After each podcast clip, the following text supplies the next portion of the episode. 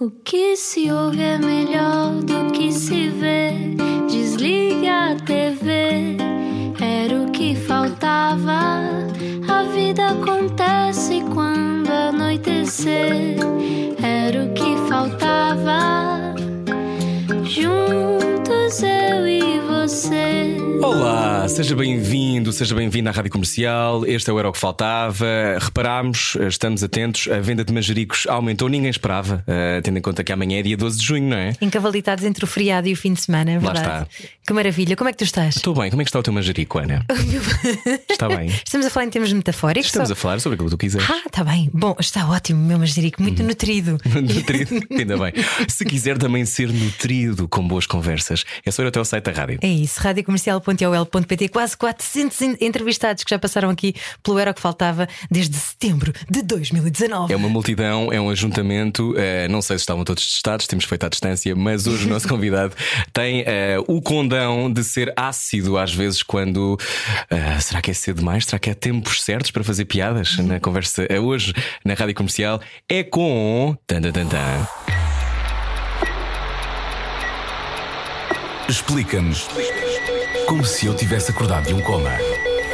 Humorista, argumentista, apresentador, até faz terapia de casal com a mulher Rita da Nova. Há episódios do podcast sobre, por exemplo, deixar cabelos por todo o lado, sobre dar os parabéns ao, ao ex, sobre hábitos irritantes, sobre ser o porta-voz do casal, sobre ter amigos mais bonitos do que nós. Imagina o que é que pode poupar em terapia. Lá está, Guilherme Fonseca faz parte da equipa de Isto é Gozar com quem trabalha, de Ricardo Aruz Pereira, e vai estar também no Roda Bota Fora, um espetáculo de comédia em Lisboa, a 14 de junho, 15 e 16 de julho, ah, julho, acho eu, está certo, em Porto Mós e a 21 de julho no Porto. Guilherme Fonseca, que eu conheço há várias encarnações, de resto gravei a primeira cena do Filho da Mãe, série do canal que é na sua casa. A sério? Sim, sim. Ah, não tinhas contado isso. É, viu, agora tudo para o ar. Muito bem, muito bem. Guilherme, olá! Olá! Já mudei de casa entretanto, Rui. Desculpa, Já? já, não tenho o mesmo cenário. Já não, Opa, já não, que já pena. Guilherme, como é que tu estás? É pá, eu estou ótimo. Eu neste momento estou de férias do programa, porque o programa parou até setembro e, portanto, não tenho absolutamente nada para fazer. Portanto, jogo muito videojogos e vejo muitas séries. Portanto, a minha vida é uma grande chatice neste momento. Que vida super aborrecida. Bem, não fazes nada como quem diz. Tens o espetáculo em digressão, não é? Do A Roda Bota Fora. E- Exatamente, E, sim. vais tendo também eh, os podcasts que fazes com a tua mulher. E depois também tens outro, não é? Que fazes agora com o Pedro? É- Esse podcast ainda é mais antigo, coitadinho, mas é, é como aquelas relações de amor que de vez em quando têm assim umas pausas em que têm uns períodos em que se afastam e voltam. Mas eu, esse podcast já tem, se eu não estou em erro, 5 ou 6 anos. Nem havia grande cultura de podcasts cá. O Terapia de Casal é que é mais recente e teve muito mais sucesso com o meu primeiro filho, e portanto, esse sim é mais, eh, é mais regular. Ehm, mas também não considero trabalho. É verdade que continuo a fazer o podcast, apesar do programa estar parado, mas eu não considero bem fazer o podcast de trabalho. Eh, não sei se é errado ou certo, mas apesar daquilo dar trabalho e de ser uma coisa que tem que ser pensada e que tem uma gestão que eu e a Rita fazemos em termos de o que é que queremos fazer a seguir, o que é que podemos fazer de novo, que passo é que podemos dar os dois eh, com este podcast. Apesar disso tudo e de consumir tempo, eu não considero bem trabalho. Acho que quando considerar vai ser mau sinal, acho eu. Então já vamos mergulhar nessa terapia de casal. O nosso convidado é Guilherme Fonseca. Guilherme, eh, tu eh, percebeste que tinhas graça quando? Acho que ainda não percebi. Eh, eu continuo a enganar as pessoas e as pessoas continuam a pedir-me para eu escrever coisas a troco de dinheiro, mas eu tenho muita dificuldade em achar-me particularmente engraçado. Eu normalmente acho sempre que, tanto em grupos de stand-up comedy como em grupos de trabalho, seja no canal Q, seja agora no, no Isto é Gozar com quem trabalha, eu acho sempre que as pessoas que, que estão à minha volta são sempre mais engraçadas do que eu e sofro um bocadinho de síndrome de impostor de alguém vai descobrir que eu não tenho graça e que estou aqui a mais. Eh, se começam a olhar para mim muito tempo assim de lado, eh, eu começo logo, pronto, já perceberam, é agora, vão ter a É conversa agora. comigo e vão me dizer. Mas eu olha, sei tu- que isto parece falsa humildade, Rui, desculpa. Sim, parece, Porque, parece. eh, porque normalmente os humoristas fazem sempre esta coisa, não é? De não, eu não tenho graça, mas é, mas é genuíno, porque eu tenho mesmo, mesmo, mesmo muitas dúvidas. Penso três vezes antes de postar uma coisa ou de subir a palco com um texto, ehm, porque, porque é isso mesmo que eu sinto. Eu acho que eu sinto que posso ser sempre muito mais engraçado do que sou. Vocês também estão sempre próximo de um lugar de precipício ao mesmo tempo, não é? Há uma ansiedade em teres de criar uma boa ideia, teres de criar uma boa piada. Como é que se lida com essa ansiedade? Opa, eu sei lá. Que santa que se reza, Guilherme. Opa, não sei bem ao Santo George Carlin, eu não sei bem a quem é que se Santa reza, Teresa mas... Dávila, que era divertida também. Olha, por exemplo, não sei, pá, honestamente não sei. Eh, Eu acho que. E há muitos comediantes que falam disso e que trabalham isso e que na sua própria, sei lá, comédia, no seu trabalho, ehm, tocam nesse assunto de dualidade que é nós estarmos sempre divididos entre o que é que queremos de facto fazer e precisamos que as pessoas comprem bilhete para nos ver. Ou seja, nós sempre, estamos sempre muito divididos entre o eu vou fazer temas porque sei que as pessoas se vão rir e falo de cocó e de xixi e de sexo, ou de facto quero falar sobre as coisas que me importam e dar as minhas opiniões, sejam ela- elas polémicas ou não. E há pessoas que escolhem ir para um lado, há pessoas que escolhem ir pelo outro. Essa espécie de equilíbrio que há alguns no meio, eu acho que é uma coisa que. Não só para humoristas, mas para artistas no geral, eu acho que é uma coisa que se descobre, que se demora muitos anos a descobrir, se é que alguma vez descobres exatamente onde é que está a linha perfeita. é? Hoje estamos a conversar contigo, eh, és humorista. Quando é que conseguiste chamar-te a ti mesmo humorista, Guilherme? Epá, eu acho que uma pessoa é humorista quando começa a pagar as suas contas com dinheiro que vem do humor. Eh, Quando é que isso portanto, aconteceu pela primeira vez? Leva-nos lá, porque quem está a ouvir hoje a rádio comercial pode já ter ouvido algum podcast teu, pode já ter visto no curto-circuito, Claro, pode claro. saber que escreves uh, o Isto é Gozar com quem trabalha, com o Ricardo Aruz Pereira, mas se calhar não conhece bem o- a tua biografia. Tu, quando é que sentiste que, ok, ah, estão-me a pagar isto? E quanto é que foi já agora? Para termos uma ideia. Olha, nunca foi grande coisa e, e, e a maior parte do tempo foi recibos verdes. Mas Ah, que choque, eu, não estava nada à espera. opa, só para veres, eu Já o primeiro contrato em de trabalho. foi uma sorte, não é? Olha que sou capaz de já ter recebido as cervejas em alguns bares, mas não vamos por aí. Ahm, mas o primeiro contrato de trabalho que, te- que tive na vida fui eu próprio que fiz comigo próprio, ah, quando criei a minha empresa. Portanto, foi preciso eu criar uma empresa para alguém achar que eu era empregável. mas ahm, eu, eu, quando era mais novo, ah, comecei, acho eu, a gravitar para tanto o que eu escrevia começava por a fazer rir. O que eu escrevia, eu tive um, um blog na altura dos blogs, antes, muito, muito antes das pipocas. Eh, houve assim um boom de blogs e eu eh, eh, resolvi criar um blog e escrever uma- umas estupidezes lá. Como é que se chamava? E Ramboia Blog é um sítio que eu Uau. imploro às Uau, pessoas para Guilherme. não irem investigar. Que nome, que nome ótimo. Mas sabes que agora toda a gente vai procurar o Rambeia Blog. Epá, eu tinha 15 anos, por favor. Se, se eu já duvido da qualidade das coisas que escrevi ontem, imagina Ainda quando eu está na tinha 15 internet? anos. Epá, pois claro que está. Então, mas o meu não está. Eh, Vocês são todos malucos. Obviamente que o, o Ai, meu blog está. dos 18 não está. Já o tirei. O meu era a Pá, minha eu, nunca, eu nunca tirei, pá, eu nunca tirei. Eh, Tu, tu se calhar também és daquelas pessoas que apaga as fotografias Sim. das relações passadas. Pá, eu não, eu, eu deixo tudo na internet. Eh, mais cedo ou mais tarde vai-me vai morder no rabo, Hum. Ah. portanto eu deixo lá estar. Então já lá vamos Mas- a como é que envelhecem as piadas, mas sim, com esse, esse teu primeiro. Eu já percebi que tu queres tocar aí, mas já, já lá vamos, já lá vamos. Sim, sim, sim. Mas só para te explicar, o meu percurso foi: eh, eh, eu fui morar para Sines durante três anos e não fui particularmente lá feliz, feliz a, a morar lá. Não necessariamente por causa da cidade, coitados, apesar das piadas que eu tenho dito, mas porque o meu clima familiar, os meus pais tinham-se acabado de divorciar e todo esse período da minha vida foi bastante difícil e eu associo mais ao facto de ter pá, ter de sair de Lisboa e morar para lá. E naturalmente, nesse período de desconforto, comecei a escrever um blog e a escrever coisas que naturalmente foram para o humor. Ao mesmo tempo que resolvi eh, apaixonar-me por cinema, eu comecei a alugar compulsivamente filmes. E para quem tem menos de 20 anos, alugar um filme era uma pessoa ia a um sítio e recebia a troco de dinheiro durante algum tempo um filme e levava para casa. E gastávamos de, não facto, perder. gastávamos de facto muito dinheiro e quando não É, entregávamos muito. rebobinado tínhamos que pagar multa. Pois é, Sim, pois eu é. não sou do tempo do rebobinado. Ah, sou. já, era, já sou da fase dos DVDs. Mas. hum, Apaixonei por nessa altura, apaixonei por cinema e por escrita. E quando voltei para Lisboa para ir para a faculdade, ou seja, depois do 12 ano, comecei a tirar imensos cursos de escrita, eh, seja na escrever, escrever, eh, seja nas Também produções fictícias. Olha, gosto muito de escrever, escrever, já fui muito feliz lá, como diz Eu o também, foi muito importante no meu E- percurso, por acaso. Ah pá, gostei mesmo muito, e mesmo nas produções fictícias foi onde eu fiz, acho eu, o- o- eu comecei a abrir duas, duas vias na minha carreira ou no meu, no meu percurso. Ao mesmo tempo o humor e do outro lado a escrita. E quando eu me licenciei em guionismo, eu sou licenciado em, em guionismo na Escola Superior de Teatro e Cinema, depois disso fui encontrar as duas coisas, tanto o lado de guionismo como o lado do humor no canal Q. Fui puxado pela Susana Romana e fui para lá. E foi aí que comecei pela primeira vez não só a receber como humorista, uh, mas também como guionista, mas também a juntar os dois lados que acho que naturalmente eu tinha, que era tanto o prazer em escrever guiões como o outro lado do humor.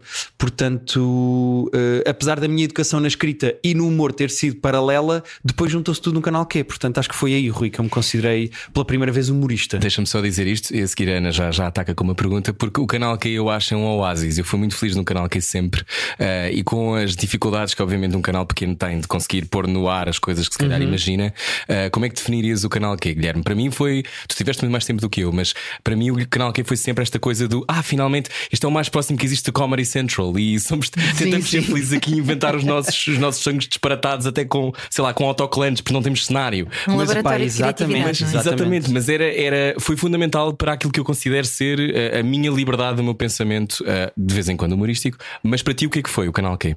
Epá, uh, eu, eu considero o canal Q uma barata televisiva porque é inacreditável como é que durante tanto tempo e no meio de tantas catástrofes, uh, incluindo crises económicas, e uh, como é que aquilo sobreviveu e sempre produziu coisas novas. E ainda sobrevive.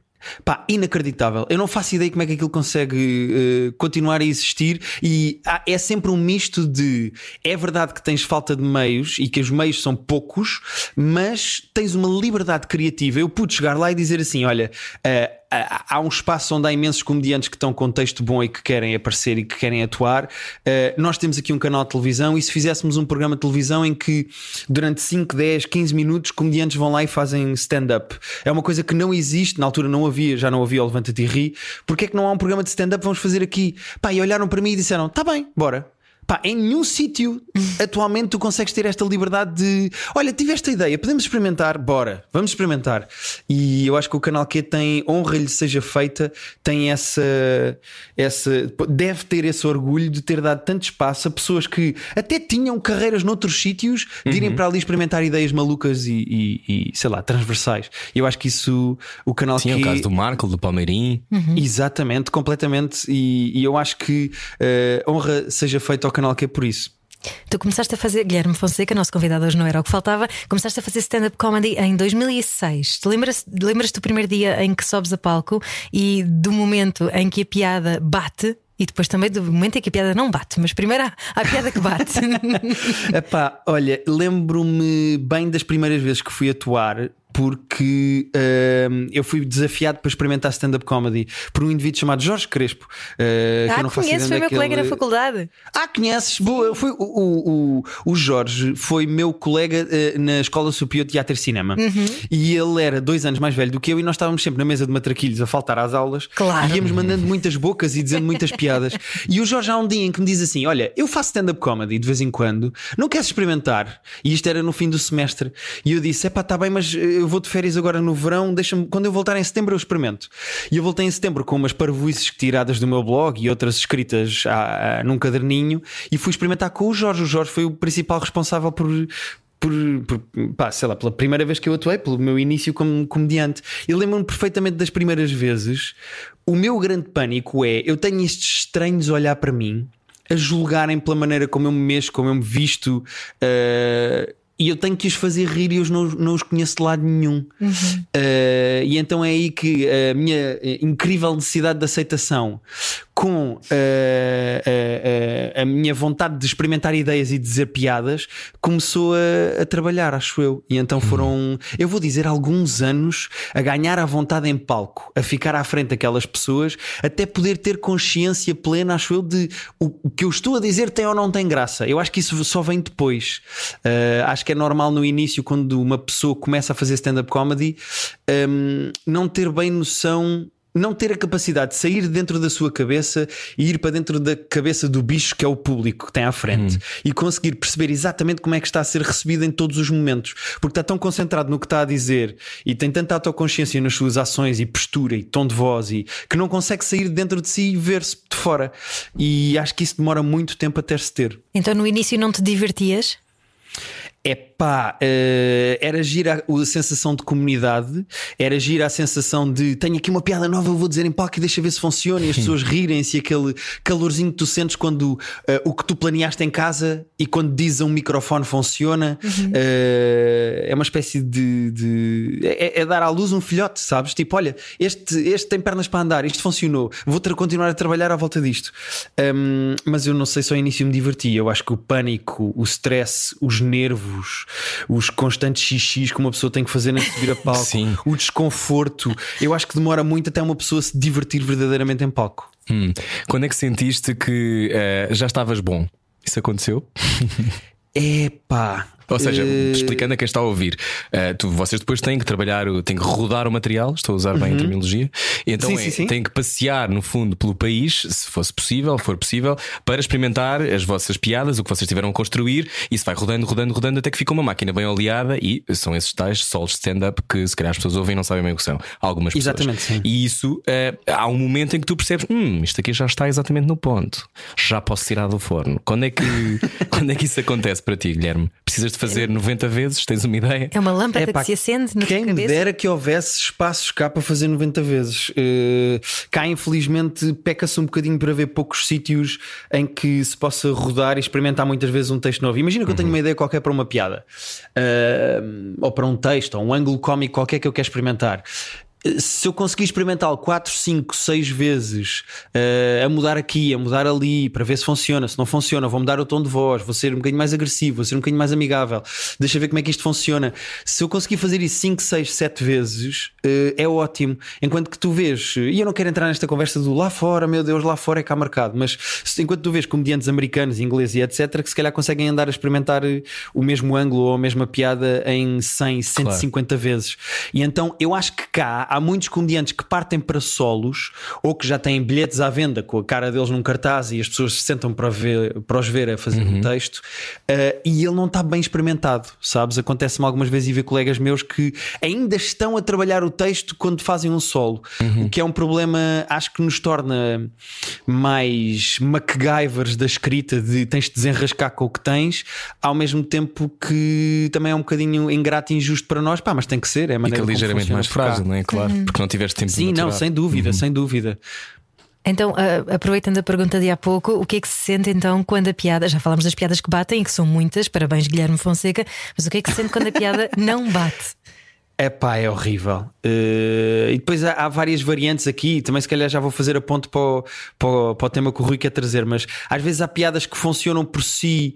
Uh, mas depois tu começas a pensar eh, no que é que está a acontecer à volta ou no timing em que as disseste. Uh, a piada funcionar por si, ou seja, nós podemos ter várias conversas aqui sobre o, o que é o humor e o que é uma piada, mas Uh, tecnicamente, uma piada é uma junção de palavrinhas ou uma frase que tem o intuito de tirar o tapete debaixo dos pés da pessoa que tem à frente para não estás à espera de qual é a punchline, porque uhum. senão a piada não funciona. Se tu conseguires adivinhar, por isso é que eu acho que a maior parte do humor é negro que se faz é? cá.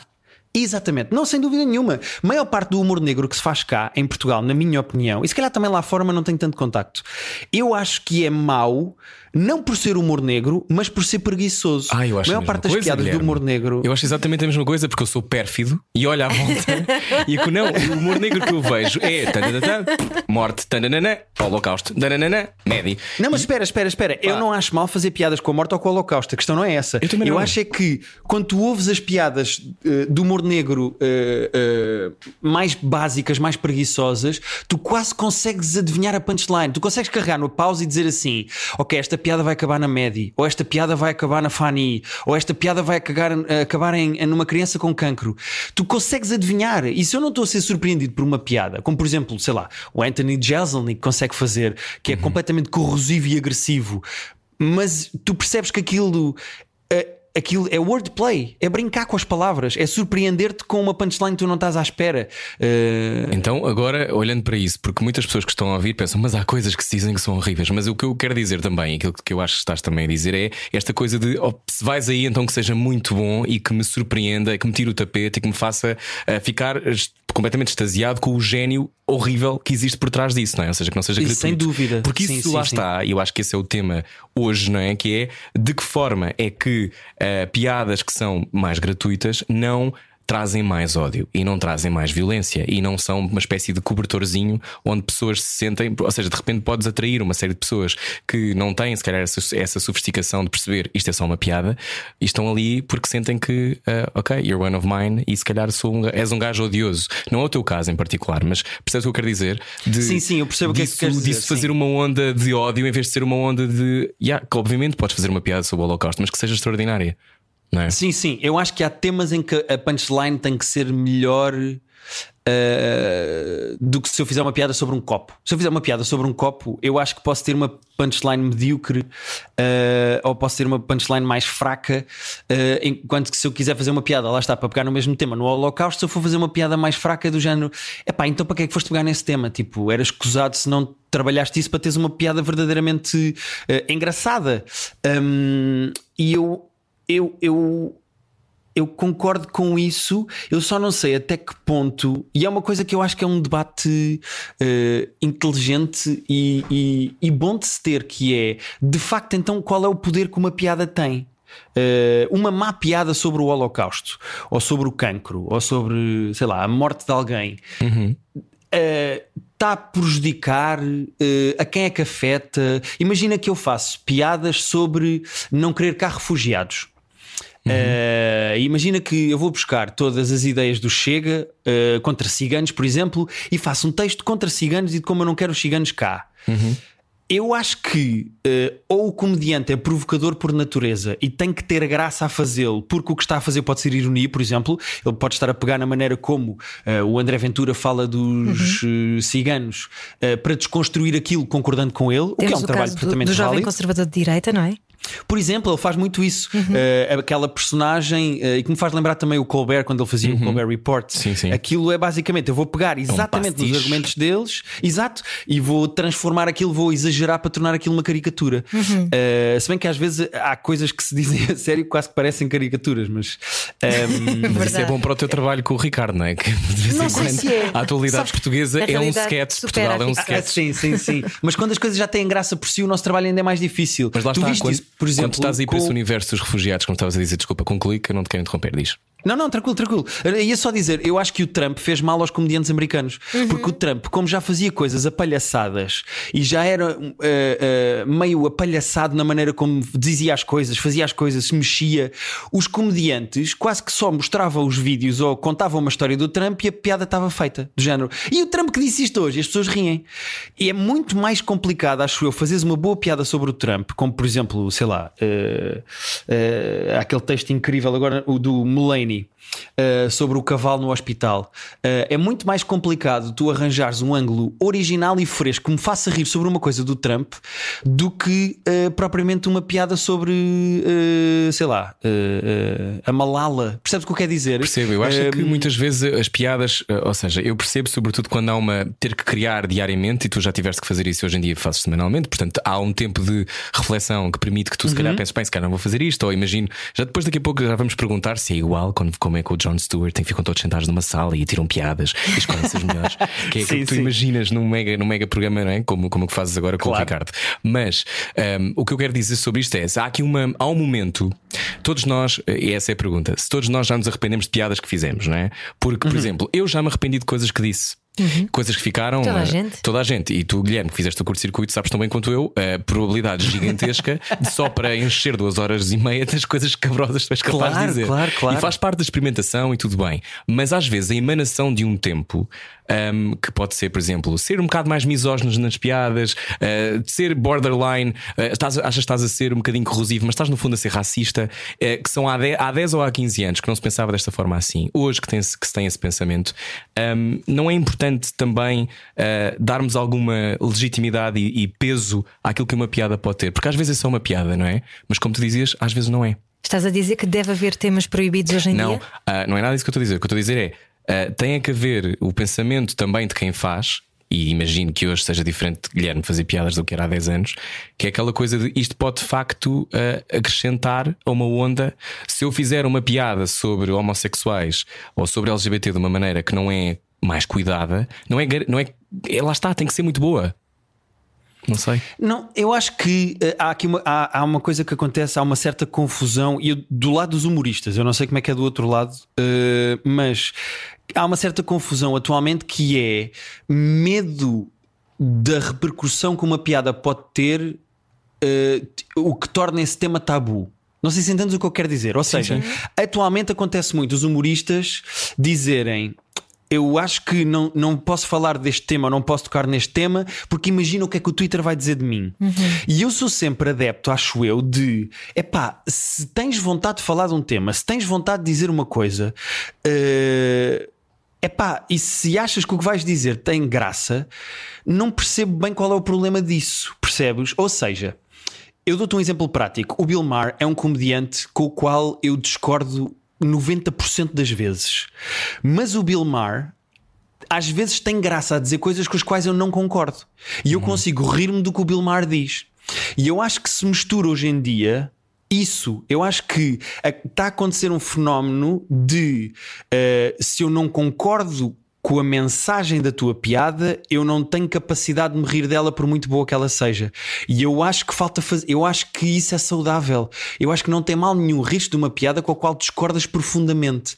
E há comediantes que se afastam de certos temas e de certos tópicos porque têm medo das. Peço desculpa, tocaram-me à porta. Não faz mal, ainda bem. Vamos para o intervalo. Aproveita e veja quem é. Traz para a conversa também. Exatamente. Mas- se mas eu acho é que alguém que te quer vir bater por causa de uma piada que fizeste. Isso É era, era ótimo para o programa. Se for isso, por favor, depois mete isso é mais absolutamente espetacular, mas eu vou ignorá-los porque eh, ou são coisas para a influencer que é a minha mulher, ou então eu vou ignorar. mas pronto, eu tenho, tenho pena que comediantes se afastem de temas só por causa de, do medo que têm do hate que Mas vão isso, levar a seguir. isso é que estás, estás a dizer aquilo que também é um bocadinho uma conversa que também tive há uns dias, que é eh, aquilo que eu estou. Imagina, se eu discordo de ti, não é pessoal. Não é? Se eu discordo de ti, posso só estar a discordar de ti, não é um Claro. ataque pessoal. E às vezes, eh, nós que somos mais eh, emocionais, em Portugal, se calhar levamos a coisa para isto é contra mim. Eh, mas depois há piadas que magoam diretamente as famílias. Eu tenho essa experiência e daqui a pouco vamos ouvir a tua. Na rádio comercial, Guilherme Fonseca. Baralhar e voltar a dar. Era o que faltava na Rádio Comercial. Boa viagem com a Rádio Comercial. Hoje conversamos com Guilherme Fonseca. Eu falava sobre eh, piadas que às vezes deixam moça. Ehm, algumas. Uh, Arrependes-te de alguma piada que tenhas feito, Guilherme? Olha, não me arrependo das piadas, eh, mas em al- algumas em particular, e eu não sei se tu queres falar de alguma em específico, mas algumas em particular eu não as teria feito na altura em que as fiz. Então, Ou seja, não é. soon, é isso? Ehm, Demasiado cedo. Sim. Não sei, não talvez haja, não sei, honestamente não sei, mas eh, por exemplo, na piada que fiz sobre eh, O Pedro Lima. o, a piada não era sobre o Pedro Lima, mas o, o timing da piada levou a que fosse sobre o Pedro Lima. Ou seja, eh, para falar diretamente do caso, eu recebi eh, muitas mensagens de ódio eh, e as pessoas com quem trabalho receberam mensagens para me despedir, para eu ser despedido.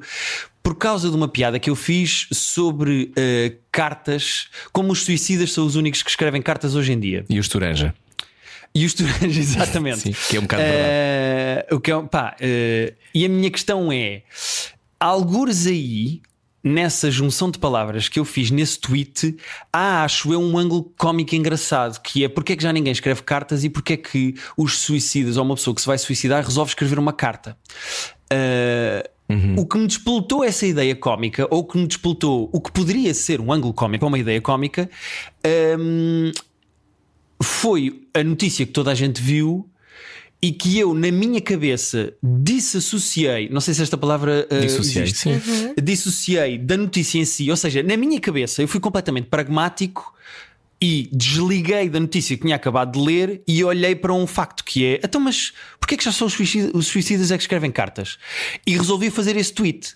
Obviamente, na minha cabeça pragmática e mecânica de eu vou desconstruir este brinquedo em peças e como é que eu posso voltar a, a usar estas peças e voltar a brincar, eh, a remontar este brinquedo da maneira que eu quiser, eu não tive, acho eu, a empatia e a sensibilidade de pensar guarda esta ideia para fazeres daqui a seis meses para não, para não ser associado a esta notícia, porque o meu objetivo nunca foi falar da notícia. Estou-me a fazer entender, não? Estás a fazer. Eh, eu estou a perceber, mas eu já, eu já passei por isso com o Angélico. Uma vez fiz uma piada também e depois nesse dia a minha mãe entrevistou a mãe do Angélico, que também foi uma coisa que não me correu muito bem.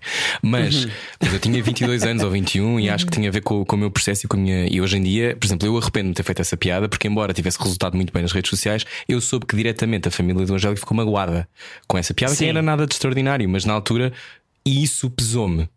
Por isso é que eu não sei se eh, às vezes eu percebo que o timing apeteça, mesmo que tu, neste caso, me digas que não, que não foi por isso, e acredito que não tenha sido. Mas esta coisa do estar a navegar e estar a, a estar a ter que criar conteúdo todos os dias, às vezes faz-nos, não sei, ter menos empatia, não sei. O que é que tu achas, Guilherme? Pá, eu, eu- sabes que hum, há uns anos, por acaso nunca contei esta história, eu acho que isto é um exclusivo para vocês. Eu não posso dizer quem é a pessoa, mas há, há uns anos eh, eu estava no Lux e veio uma pessoa conhecida e que eh, já foi alvo de várias piadas durante vários anos ter comigo e com as pessoas com quem eu estava, que também eram pessoas do humor, e veio, a pessoa já estava um bocadinho entornada, já estava com os copos, e já estava, e veio ter, veio ter comigo e num tom semi-agressivo, semi-comovido, veio dizer. Achou que eu era um enviado do humor. É como se fosse uma espécie de embaixador. Tu agora estás aqui, estás a representar os humoristas. E vem-me dizer, eh, muito comovido: epá, eh, eu não me importa que façam piadas sobre mim, mas faz-me muita confusão a maneira como a minha família vê essas piadas. Uh, faz-me confusão a maneira como a minha, uh, a minha mãe, a minha, a minha uh, família ouvem essas piadas e se relacionam com essas piadas. Parem de tentar adivinhar quem é que é, não vou dizer. Mas, porque eu sei, o que é que, eu sei o que é que se passa dentro das vossas cabeças e eu não vou dizer quem é que é. E eu pensei, nessa altura, eu, é raríssimo fazer piadas com celebridades, porque eu acho que é. eh, os americanos têm uma palavra, eu acho que é hack. Ou pelo menos eu tenho feito um esforço grande para que o nome de uma celebridade não seja uma punchline. Eu acho que é tão fácil como pôr um palavrão, por exemplo. É acho que é que batota. acho. É batota. Mas eh, já o fiz no passado e por Eu acaso também. com aquela pessoa que estava à minha frente eu nunca tinha feito. E eu percebi a angústia daquela pessoa de eh, a- o texto que vocês dizem a mim não me afeta, mas as pessoas que gostam de mim afeta. E eu acho que esta conversa é muito mais profunda e tem muito mais camadas e tem, tem dois lados. Tem primeiro o tipo de acordo que tu fazes, eh, não verbal e invisível, com o facto de seres uma celebridade. Quando tu apareces na televisão e as pessoas te reconhecem e sabem quem é que tu és, ou ouvem o meu podcast Terapia de Casal e sabem que eu sou casado com a Rita e que tenho quatro gatos, e, ou seja, e que sabem as coisas que. eh, sim, tenho quatro gatos. Tu és insano. Hum, quando as pessoas sabem essas coisas, às vezes acontece as pessoas acharem que têm uma intimidade comigo e com a Rita que não têm. Mas sou eu e a Rita que, por termos o podcast e falarmos da nossa vida daquela maneira no podcast, que dá essa sensação às pessoas. Portanto, quando as pessoas depois, que eu não conheço de lado nenhum, vêm a falar comigo e com a Rita e dizem coisas que são quase da nossa vida privada, não são da privada porque nós disso não falamos no podcast, mas que são da nossa vida íntima, é, é um, há um embate, há um choque. Mas eu e a Rita temos de ter noção que isso acontece porque eh, eu não gosto da- das palavras pusemos-nos a jeito, mas é uma espécie Porque de acordo invisível. Mas tu não Exato. tens vontade de estabelecer ali um limite? Claro, por isso é que algumas celebridades, algumas pessoas conhecidas, não vou dizer celebridades porque eu não gosto do termo, mas algumas pessoas conhecidas ou mais conhecidas hum, não aparecem em revistas, não falam da vida privada porque querem manter esse, espécie, esse, esse distanciamento. Mas a partir do momento em que tu és uma pessoa que ou vende capas, ou vende bilhetes, ou aparece num programa de televisão e faz audiência, tu és conhecido, as pessoas falam de ti têm coisas para dizer, têm opiniões, têm. eh, e é normal que aconteça. Que aconteçam piadas, que, que se digam piadas sobre ti. Ehm, o que eu- E eu, acho que isso é natural, eu acho que isso é um processo natural. Tipo, eh, Sim, eu acho, acho, parte- que, acho que o que pode acontecer é eh, tu teres alguma vontade de controlar o que se diz sobre ti, porque pode magoar, não é? Pode ser, pode ser duro. Ah, claro, claro. e, e claro, às claro. vezes, quando. Mas ser uma sua- pessoa conhecida não é ser um banco de jardim, não é? É, é isso mesmo, é, é um bocadinho Exatamente. isso. Seres uma figura pública não implica que tu estejas à disposição de alguém. Houve um convidado nosso que teve exatamente essa expressão. Sim, que dizia não é, que- não é um Hum. banco de jardim. Exatamente, foi o Paulo Pires, Exatamente. eu. Foi Paulo Pires. E esta, e esta coisa Acho de. que é uma tu- boa expressão. Pronto, é um bocado isto. Eu percebo o que tu dizes, ou seja, eu acho que eh, eu eh, odeio a conversa de quais são os limites do humor. Ahm, os limites do humor. Mas esta coisa de. eh, obviamente, eu acho que se pode dizer tudo e acho que se deve lutar pela liberdade de expressão de cada um. Acho que depois há níveis de responsabilidade e legitimidade consoante o nível de influência que tu tens. E por isso é que eu há pouco te dizia se, se te arrependias ou não, porque hoje, escrevendo para alguém como o Ricardo Araújo Pereira, as coisas têm uma dimensão maior. Como é que geres isso? Epá, eh, eu acho que o que faz trabalhar eh, naquela equipa é eu fico eh, muito mais exigente comigo próprio. Eu eh, vou voltar ao início e eu sei que parece falsa umidade, mas é, mas é, é verdade. Eu acho toda a gente daquela equipa mais engraçada do que eu, mais inteligente do que eu, mais culta do que eu. Mas também estás na Liga E dos isso- Campeões, não é? É uma All-Star Team, não é? É pá, certo, mas eh, eh, é bom, não é? É uma, competi- é uma competição saudável eu sentir que tenho defeitos e que tenho que os trabalhar.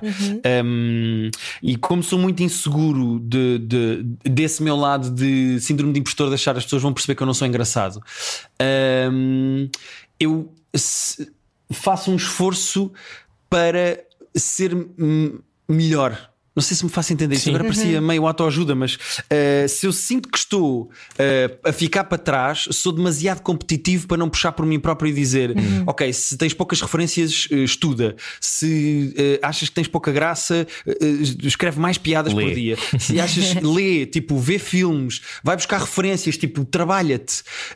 Um, e, este, e mais do que nunca na minha carreira, acho eu, esta equipa e estas pessoas que, que me rodeiam fazem isso por mim.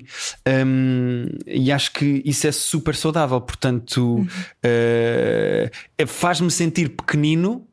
Mas uh, faz-me sentir que também tenho imenso para andar e tenho imenso sítio para ir, uh, se é que me faço entender. Guilherme, há pouco, Guilherme Fonseca, nosso convidado, não era o que faltava. Há pouco estavas a dizer que eh, para ti fazer humor é um bocadinho desconstruires o brinquedo e voltares a montar as peças. Eh, Quando o teu pai morreu, tu escreveste um espetáculo sobre a morte do teu pai. Isso foi também uma tentativa de resolveres o assunto dentro de ti? 100%. Uh, ainda hoje, quando eu falo do espetáculo, quando uh, uh, as pessoas encontram a divulgação e, e as coisas que eu disse sobre esse espetáculo na altura, há pessoas que ficam ofendidas por uh, como é que te atreves a falar de uma pessoa que morreu e eu. Primeiro, duas coisas. Uh, é um processo meu e ninguém é obrigado a comprar bilhete. E segundo, claramente não conheceram o meu pai e não sabiam exatamente o tipo de pessoa que ele era e o prazer que provavelmente lhe daria saber que este espetáculo existiu e que foi feito. E hum, eu costumo dizer uma coisa que é: como eu sou humorista, a maneira que eu tive de me relacionar com a- aquele choque e com aquela notícia uh, na minha vida foi não foi imediatamente começar a escrever piadas. Eu não sou um sociopata. Ou seja, não é o meu pai acabou de morrer e eu sento-me ao computador a dizer: Bom, que piadas é que isto tem? Não é isso. Eh, é mais é explorar os sentimentos e o que eu estou a passar e as situações desconfortáveis, eh, o relacionamento que eu tive com todo o processo, começar a escrever, mesmo que não tenha graça, a apontar ideias num caderno e depois, naturalmente, a minha maneira de me relacionar com as coisas é procurar a piada nelas. Eh, alguns pensadores e filósofos dizem que eh, quando procuras uma piada estás à procura de uma maneira de controlar um tema ou de dominares um tema eh, ou que até quando tentas fazer rir uma plateia que o que tu queres é controlar essa plateia porque as pessoas se, se riem do que tu disseste. Há portanto, uma gostam espécie de de, controle que tu tens exato. E é uma Eh, defesa no meu caso é do- exatamente isso Rui. O quê? é, é a necessidade de aceitação Claro, claro, no meu caso é aplauso, exatamente o isso é a necessidade de aceitação Que é Todos os humoristas, não é? Todos os humori- artistas, no fundo. Mas eu acho que isso é, é inevitável e, e a mesma coisa acontece quando fazes, apresentas coisas a pessoas e estás no ar. É, inevi- é inevitável que tu queiras que as pessoas que estão a Claro, claro, claro. estejam no teu barco, não é? Ah, embora, mas como eu- eu descobrimos na costumava pandemia, era os barcos dizer- não sejam todos iguais. Sim. Exato, alguns de nós estavam só a nadar. Exatamente. Mas eh, eu, eu, eu costumava dizer que se eu fosse padeiro, se calhar em homenagem ao meu pai, faria um- uma baguete linda. Mas como sou humorista, a maneira como eu tenho de me relacionar com as coisas que me deixam desconfortáveis e que eu não compreendo, com o que eu não domino, é eh, partir o brinquedo em pecinhas para olhar para as peças e dizer: Ah, isto é assim por dentro, tem esta mola, tem este motor, tem esta, este revestimento. E se eu montasse assim? Ou e se eu partir esta peça e isto não tiver esta peça? Ou é uma espécie de. de Tentares ver como é que as espécie de emoções funcionam para não seres Exato, assoberbado é uma por espécie elas. de. Eh, às vezes eh, eu, eu também tenho que deixar-me ser assoberbado por elas. E acho que, por exemplo, o processo do luto é uma coisa que as pessoas associam a imediatamente a seguir à morte, mas eu acho que é uma coisa que é para sempre. Uh, há períodos em que o luto vem mais, há períodos em que o luto vem menos, mas o luto é uma coisa que é para sempre, ou seja, não é necessariamente o luto, é só a maneira como eu sou uma espécie de mecânico que quer desconstruir o que está a sentir e o que está a acontecer na vida dele para depois olhar para as peças e, e neste caso são palavras, O que é percebes? que aprendeste sensações e palavras. ti no- durante esse espetáculo e com o luto? Eu acho que o luto nos ensina muito, mas o que é que foi para ti, se calhar, a maior lição? Quando, escreveste, quando acabaste de escrever o, o solo e depois quando o fizeste, Uhum. o que é que aprendeste sobre ti, Guilherme? Olha, boa questão. Não sei, mas o, o, o meu pai, mesmo sem se ter esforçado para isso, eh, ensinou-me. Ensinou-me muitas coisas. Um- uma coisa que a maior parte das pessoas não sabe. Eu falo no espetáculo, mas pronto, as pessoas não têm a obrigação de saber o meu- conhecer o meu pai. O meu pai, eh, a certa altura, na- no pico da sua crise de meia-idade, ali aos 40 e tais, eh, descobriu que era bissexual. E separou-se da minha mãe e começou a ter relações homossexuais com, com homens. E depois até teve um, um namorado com quem viveu até, eh, até morrer. E foi muito, eh, acho eu, interessante e positivo para mim, para os meus irmãos e para as pessoas que conheciam o meu pai e gostavam do meu pai, ver a liberdade que foi o meu pai perceber exatamente o que é que era. Eh, Que bonito. e Guilherme. acho que isso foi um. Epá, eh, mas pronto, olha, mais uma coisa que ele não está cá para ouvir dizer, ia gostar de ouvir. Mas hum, acho que era uma coisa que é uma coisa que eu procuro ou que eu tento procurar, por exemplo, na maneira como eu me relaciono com as outras pessoas, também porque tenho necessidade de aceitação, mas é que as pessoas sejam que estejam à vontade. Eh, eu gosto de fazer stand-up comedy e de apresentar as minhas piadas e de fazer as minhas piadas. hum, por, mesmo que as minhas piadas sejam provocadoras, ou mesmo que eu diga uma coisa a, a- a brincar ou a provocar, ou que gosto com a tua camisa, ou com os teus sapatos, ou com o que tu estás a, a beber, mesmo que eu seja provocador e brincalhão, o meu tom nunca é, acho eu, uma coisa eh, Maldosa. Maldosa, eu nunca te estou a pôr num canto para as outras pessoas todas olharem para ti e se rirem de ti. Por acaso eu eu meu- senti-me ofendido com este tweet. Não vão acreditar, mas fiz férias na Madeira e paguei do meu bolso. Não foi oferecido pelo Visit Madeira, juro. Olha, Mas podia ter sido. mas, mas eu fui com o Visit Madeira. Mas é verdade, a dada altura parece que toda a gente faz com o Visit Madeira, eu sei, Guilherme. Eu É percebo. pá, é porque nós seguimos todas as mesmas pessoas Pá, e todas as pessoas foram à Madeira atacado, de repente passar atacado, o ano, não é, atacado. Rui? Pô, André, se quer nem fazer esta entrevista, Guilherme. Estou a brincar. Sim. olha, mas, Mas muito lá bonita está, a homenagem repara. que estavas a fazer ao teu pai. Sim.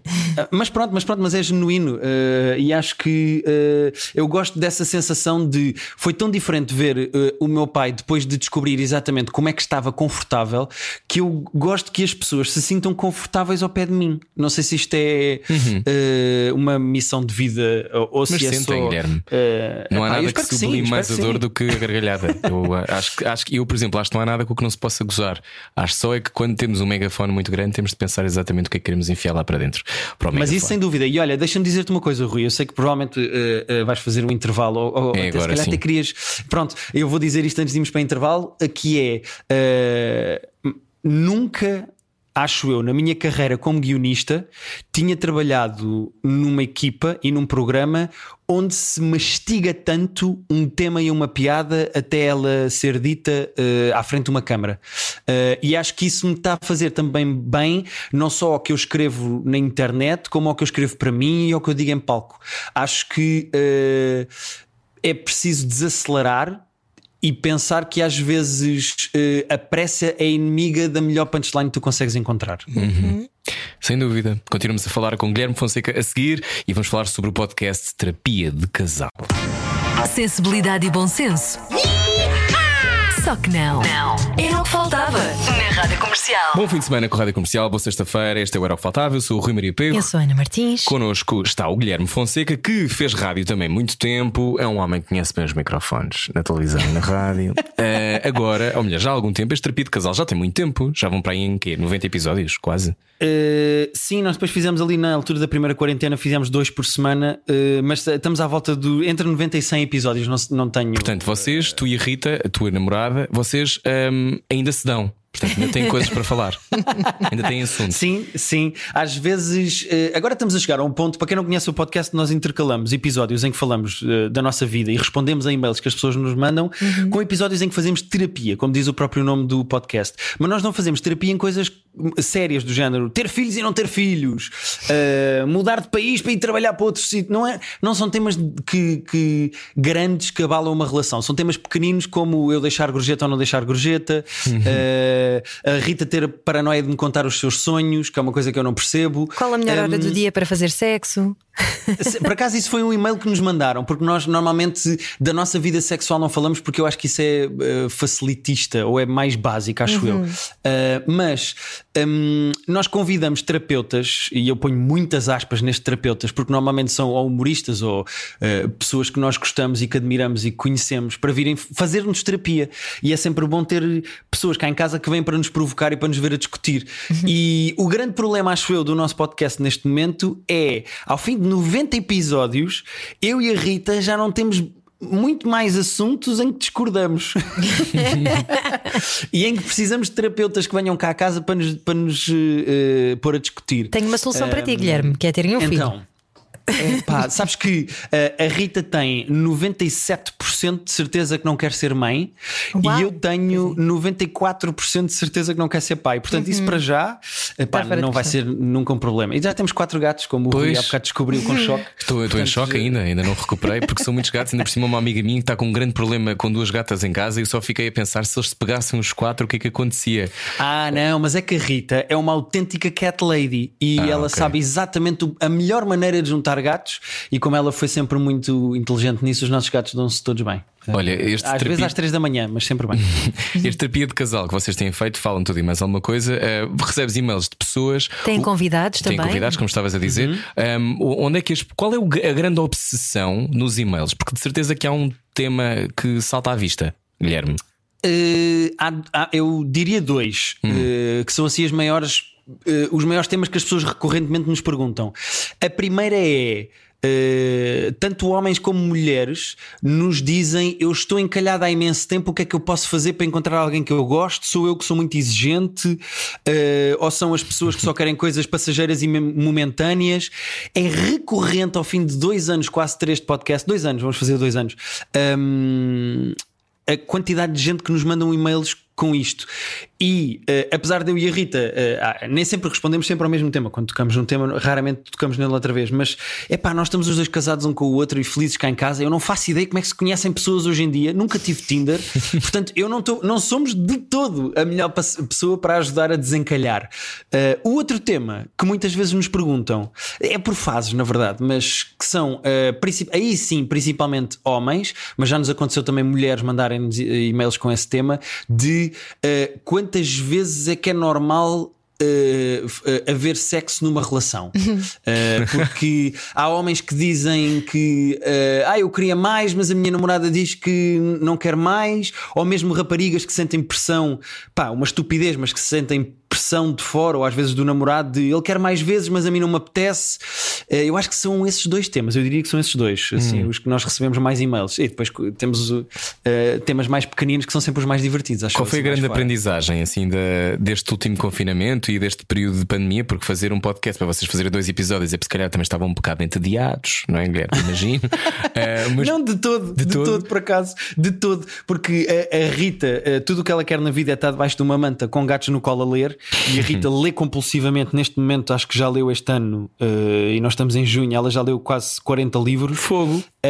sim, sim, ela é. Sorte. Epá, É maluca. Ela todo, toda a meia hora que tem, eh, se ela está numa fila do multibanco com dois velhinhos à frente, ela vai sacar do Kobo e vai ler e pega no livro e vai ler. Ah, ela seria como o Um, Diogo Faro que anda a ler. Pois é. Pá, por acaso a Rita acho que nunca tentou esse truque. eh, Até porque não quer ir partir o contra nariz, Guilherme. Eu acho postos. péssima ideia. Exatamente. Nós gozámos muito com o Diogo quando ele veio cá.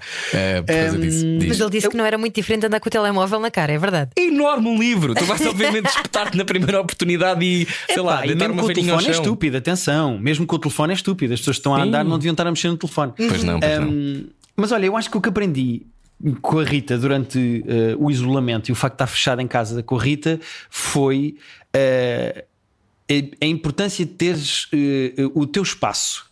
Eu não consigo imaginar o que é que será para um casal ou até para famílias com filhos e etc. estarem numa casa tão pequena onde raramente estão sozinhos ou isolados. Ou, uh, percebes o que eu quero dizer? Uhum. Foi muito importante para mim e para a Rita termos uma casa ou termos comprado uma casa, felizmente, com um, cada um ter o seu escritório e a Rita ia para o seu escritório trabalhar e vinha à hora do almoço e depois voltava para o seu escritório. Eu ia para o meu escritório. Temos esse espaço, estás a ver? Deixar espaço para ter saudades e para irmos ter um com o outro e não estamos constantemente em cima um do outro. Eu acho que já não estaríamos uh, nem juntos, nem muito menos a fazer um podcast se não se, não, se tivéssemos estado um ano inteiro em cima um do outro. Mas o Guilherme Fonseca é um romântico, porque escreveste no Instagram, ela é uma espécie de obra, da, obra abstrata expressionista e eu sou daqueles malucos que entram no museu só para ficar seis horas a olhar para aquele quadro. que bonito, Guilherme Fonseca! Todos os homens deviam escrever declarações assim.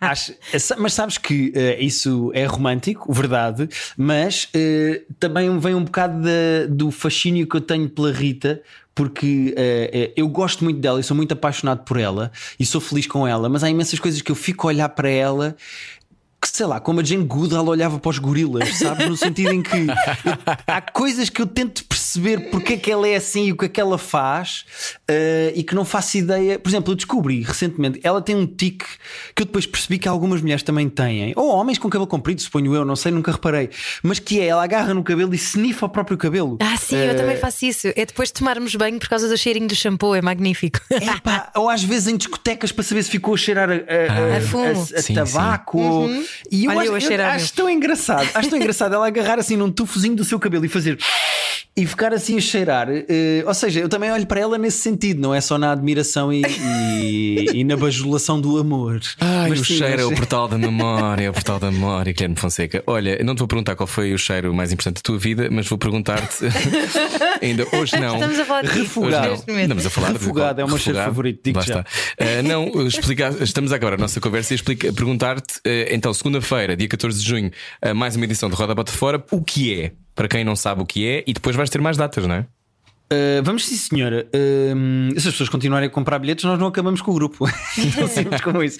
Mas um, nós uh, basicamente somos seis humoristas que se conheciam, que somos amigos, que se davam e que resolvemos criar um espetáculo em que podemos, como nós estávamos a falar mais no início da entrevista, ter espaço para experimentar texto, já que há poucos sítios onde tu podes subir a palco e experimentar. Uhum. E então juntámos-nos os seis e fazemos uma hora de espetáculo, temos 10 minutos cada um para experimentar o texto que quisermos e depois no fim resolvemos inventar um jogo que sim vai para o YouTube e as pessoas podem ver no YouTube, que é um jogo em que nós convidamos uh, uma pessoa e fazemos uma batalha de one-liners ou uma batalha de piadas, que é o público que decide através dos risos e das palmas qual é que gosta mais e no fim há um campeão da noite. Um, e o Roda Bota Fora, enquanto espetáculo, já teve convidados, uh, sei lá, desde o Kiko Is Hot uh, ao Ângelo Rodrigues, ao Raminhos, ou seja, já tivemos um bocadinho de tudo, pessoas que uhum. nós gostamos e que queríamos ter, e que também tem que ser malucos o suficiente para aceitar ir a um palco dizer piadas, mas um, e isso está no YouTube e as pessoas podem ver no YouTube. Quando vão ver ao vivo, vêm 10 minutos de stand-up comedy de cada um de nós e depois esse jogo que está a ser gravado para depois pôr no YouTube ao vivo também. Isto é muito bom porque provas uma coisa que eu achava que era difícil. Até fico um bocado comovido, não, é? não sabe uma coisa na garganta. Era que os humoristas podem ser amigos, Guilherme. É pá, uh, eu, como Alguma sou do hesitação humor... na resposta? não, não. Uh, eu acho que podemos ser amigos, podemos ser inimigos, podemos ser amigos que não curtem do trabalho uns dos outros e podemos ser inimigos que têm inveja do trabalho uns dos outros. Acho que há espaço para tudo. Mas uma coisa que eu reparei uh, foi que eu achava que isso era do humor e depois tu tens uma experiência em que falas com, sei lá, pessoas da rádio hum. e as pessoas da rádio também têm isso com outras rádios e com outras pessoas de outras rádios, ou as pessoas da música, okay. ou as pessoas do cinema, sabes? E eu acho que uh, uh, sempre achei que era um microclima do humor. Ah, mas, o, mas o humor ah, tem um microclima, Guilherme. É pá, como também tem a música, acho eu. Eh, de certeza que há músicos que não aceitam estar no mesmo cartaz ou que não gostam da música daquele. Ou só estás okay, a fazer isto que não se dão, nunca diria. pá, por exemplo, por exemplo, eu só sei exemplos do humor porque é o meu universo, mas acredito que exista Olha, muito. Um, tu dizes que o humor é, pode ser a cura. Um, concordas com isto? Achas que o humor pode salvar tudo? Epá, eu acho que. Uh... Como é que eu ia dizer isto? Se o humor, se uma piada ajudar num, num, num tema sério, uh... é provavelmente porque é placebo. Ou seja, é um bocadinho como, sei lá, a fé em Deus. Eu não acredito, eu sou completamente ateu, mas não tenho nada contra as pessoas que acreditam e que isso lhes faz bem. Portanto, se, as- se há pessoas que acreditam que o humor ou uma piada pode mudar o mundo, é pá, por, porquê quebrar-lhes essa ilusão, não é? Agora, eu, eu sou muito ateu em todos os sentidos nesse aspecto. Então está bem. Então, se quiserem inspirar-se ou não, vá até ao Roda Bota Fora, espetáculo de comédia na segunda-feira em Lisboa, 14 de junho. Onde é que é? Guilherme. Uh, 14 de junho e 28 de junho vamos estar no Vilaré, que é a minha sala favorita uh, para fazer stand-up comedy. Eu adoro o Vilaré. Uh, espero que nunca nos expulsem de lá. Um, vamos estar uh, em julho depois no Porto e em Porto Mós, mas as pessoas podem ir, sei lá, Ok. à Catalana e encontram isso tudo. Mas pronto, em Lisboa e no Vilaré são assim os dois próximos, que é 14 e 28. E por falar em mudar o mundo, também muitas piadas sobre negacionistas, não é? É pá, é o meu novo fascínio. Eu não sei o que é que aconteceu. Houve pessoas que entraram os na quarentena, pessoas normais, e saíram da quarentena maluquinhos que põem ímãs no braço. Pá, eu estou completamente fascinado Eu pelo. estou fascinado com os ímãs também. Isto para quem Epá, não sabe, é, cima- há pessoas que acham que após a vacina ficas com cap- propriedades Fazem, magnéticas. fazem vídeos, não é? É, pá, é espetacular. Provavelmente o Rui deve ver a mesma pessoa que eu nas redes Sim, sim. sociais, porque o Rui é uma pessoa informada, mas há um em específico que eu estou completamente fascinado. Mas, Como Guilherme, é, eu, acho, que... que- eu, acho que é um, eu acho que é uma cena Rockin' Phoenix. Eu acho, não acho nada que seja verdade. é pá, é possível que seja. É possível que Achas? seja. Que venha de lá, sei lá, uma série ou. Não nos vamos lá um alongar sobre isto. Ah. não, não, de tudo, nem vale a pena estarmos a entrar por aí, mas eu vivo fascinado, mas é com fascinante, os é? negacionistas e com esse em especial. É pá, assim, é fascinante. Mas porquê é que absolutamente achas que as fascinante. pessoas acreditam nisto? De onde é que isto vem? Isto é um hoax que estava na internet e que as pessoas começaram a experimentar? Eu acho que as pessoas começaram a confundir estarem contra as medidas do governo com estamos a ser enganados e querem nos controlar. E há um, um espaço cinzento tão grande aqui pelo meio. Tu podes dizer, pá, estas medidas da DGS, ou este horário, ou estas pessoas por mesa, tu podes estar contra as decisões da DGS e até teres. Pá, eu não quero imaginar o que é ter uma discoteca hoje em dia. Eu, eu- eu não quero imaginar o sofrimento que é tu teres um bar ou uma discoteca e há um ano e meio não podes abrir portas. Mas daí a tr- transformaste num negacionista que acha que o Bill Gates e, o- e as farmacêuticas querem controlar 5G. as pessoas. Pá, eu acho isso maravilhoso. Há aí um salto lógico que lá está. Eu tenho vontade de desmontar por pecinhas e tentar entender onde é que aconteceu, sabes? Sim. Onde é que estão os degrauzinhos dessa escada. Pá, eu vivo maravilhado e tenho feito muito texto de stand-up sobre negacionistas por causa disso. Eu acho muito divertido, por favor, tenho que ver. Guilherme Fonseca, na Rádio Comercial, pode ouvir Terapia de Casal, podcast semanal com. É semanal, não é? É semanal, sim senhora, segundas-feiras. a Rita da Nova, segunda-feira, e depois também, então, estes espetáculos todos. Obrigado, Guilherme. Gostamos muito. Beijinhos, Obrigado eu. Espero que tenham gostado da conversa. Eu gostei muito de falar com vocês. Foi ótimo. Gostamos muito. radiocomercial.iol.pt Pode ouvir a conversa toda e, claro, pode também na próxima semana ouvir mais o Era o que Faltava. Voltamos às 8 da noite a seguir. Ana Isabela Roja. Beijinhos, bom fim de semana. Adeus. Adeus. Era o que faltava. Com Rui Maria Pego e Ana Martins. Juntos eu e você. Na comercial.